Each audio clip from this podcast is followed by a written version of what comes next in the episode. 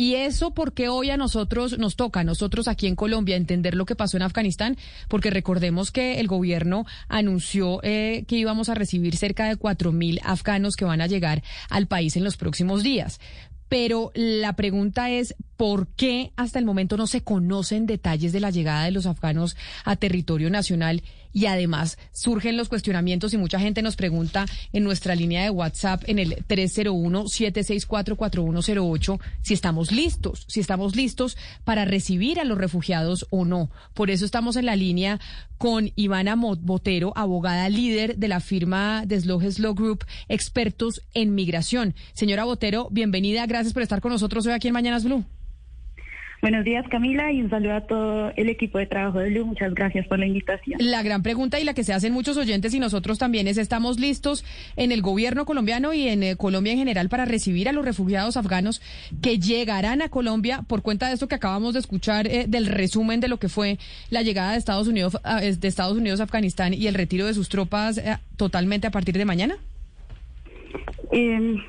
Pues sí, digamos que ese ha sido eh, el cuestionamiento que hemos tenido en, las últimas semanas, más que todo en temas logísticos y, de la capacidad institucional que Colombia tendría en este momento para atender a un grupo tan grande de, refugiados. Digamos que tenemos de ejemplo lo, que ya hemos em, experimentado en los últimos años con los ciudadanos de Venezuela y pues ha sido, ha sido un impacto fuerte que, ha tomado en la institucionalidad colombiana. Entonces, eh, por supuesto, está eh, el respaldo de Estados Unidos en términos económicos y de manutención, pero, pero sí, la, la pregunta siempre ha sido cómo, cómo vamos a poder eh, mantener a estas personas y cómo vamos a poder atenderlos mientras están en tránsito a su destino final, que es Estados Unidos. Doctora Botero, teniendo en cuenta esta palabra clave que es tránsito, es decir, es algo temporal, si algún afgano o familia afgana resulta no apta para esa visa norteamericana que se supone que esperarían acá, ¿qué pasaría con esa persona o con esa familia? O igualmente, no que no resulten apta, aptos para esa visa, sino que si dicen, bueno, me quiero quedar en Colombia, ¿qué pasaría en esas dos eventualidades? Bueno, inicialmente eh, no ha habido ningún pronunciamiento al respecto. Digamos que lo que se tiene presupuestado en este momento es que, es que estas personas estén entre tres y seis meses o incluso más tiempo aquí en Colombia. Pero inicialmente no, no hay todavía una respuesta clara ni una posición clara, ni, tanto del gobierno de Estados Unidos como el colombiano, de cómo se atendería una eventualidad como esta. Por ejemplo, si sería posible que estas personas eventualmente solicitaran un refugio o, una visa aquí en Colombia, eh, ¿cómo, ¿cómo se manejaría ese tema? Entonces, inicialmente estamos partiendo de la buena fe de Colombia en este momento, de que se les va a tramitar todo en Estados Unidos de la mejor manera, pero todavía no hay claridad ni hay una posición clara respecto a qué pasaría en este, en este escenario que tú presentas. Es que abogada, es que la, pregunta Ana Cristina es muy importante porque pues sí salieron noticias la semana pasada y hay preocupación alrededor de posibles personas que se estaban colando en esos aviones en Afganistán que de pronto pues no cumplían con los requisitos para una visa gringa y que podían de verdad no pertenecer pues ni al, al, equipo que trabajaba con, con los gringos y personas simplemente querían escapar, etcétera, etcétera. Entonces creo que las personas sí quieren saber si estas personas que están en tránsito pues todas van a ser elegibles y aceptadas por Estados Unidos y si no, entonces ¿qué va a hacer Colombia? Usted nos está diciendo que esto no se sabe aún, es decir, una persona le, le declinan la visa estadounidense y se queda en Colombia. No, inicialmente eso no, no sería lo ideal. Obviamente para que una persona pueda quedarse en Colombia tendría que cumplir con los requisitos establecidos pues, por nuestra normatividad migratoria para poder ser aplicable tanto a un refugio como, como una visa. En este caso, si, si estas personas eventualmente quisieran aplicar a un refugio, pues tendrían que, probar como las, las condiciones de peligro en las que se encuentran y por las cuales no podrían volver a Afganistán. Pero obviamente está sujeto a que pueda cumplir con, con los requisitos y con el perfil que, se solicita en este momento. El gobierno ha manifestado que va a haber una evaluación de la hoja de vida y del perfil si no cumple, Si no cumple con los requisitos para, para una visa de refugiado en Colombia y es declinada la visa en Estados Unidos, entonces la persona se tiene que volver a Afganistán pues inicialmente sí tendría que salir del país, salvo que en, en, estos momentos otro país decida recibirlos, pero inicialmente no, no podrían quedarse en Colombia si no cumplen con estos requisitos. ¿Qué beneficios tienen a nivel migratorio, señora Botero, estos ciudadanos afganos en medio de la transición? ¿Ellos pueden trabajar, por ejemplo? Eh, ¿Cómo pueden subsistir? ¿Cuáles son esos, esos beneficios que tendrían ellos? Bueno, inicialmente se ha hablado de, un permiso humanitario, de los cuales tampoco se han especificado cuáles van a ser los beneficios.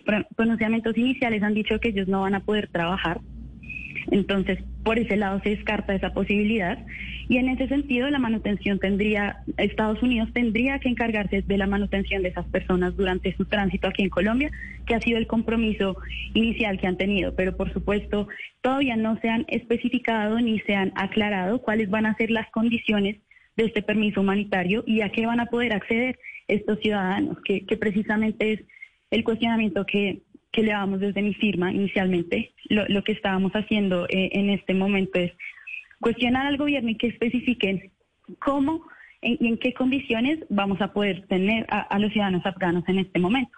Digamos que han habido compromisos en términos de, que se les van a cubrir em, lo que tengan de, bueno, de alimentación, educación, salud, pero todavía no se ha aclarado cómo van a poder acceder a estos beneficios, si van a estar en un régimen subsidiado, si van a recibir una atención privada eh, que va a ser pagada por Estados Unidos. Entonces, pero abogada Botero, entonces según lo que le estoy entendiendo es que ustedes que son una firma experta en migración hacen una cantidad de cuestionamientos porque no se sabe nada. O sea, el gobierno no ha dado detalles de absolutamente nada. Nosotros la semana pasada hablábamos con la gente de Cotelco, que es el gremio de los hoteles donde supuestamente van a llegar estos cuatro mil afganos, y tampoco tenían ni idea de nada. Aquí estamos frente a una situación de falta de información que se ha entregado a la ciudadanía por parte del gobierno nacional.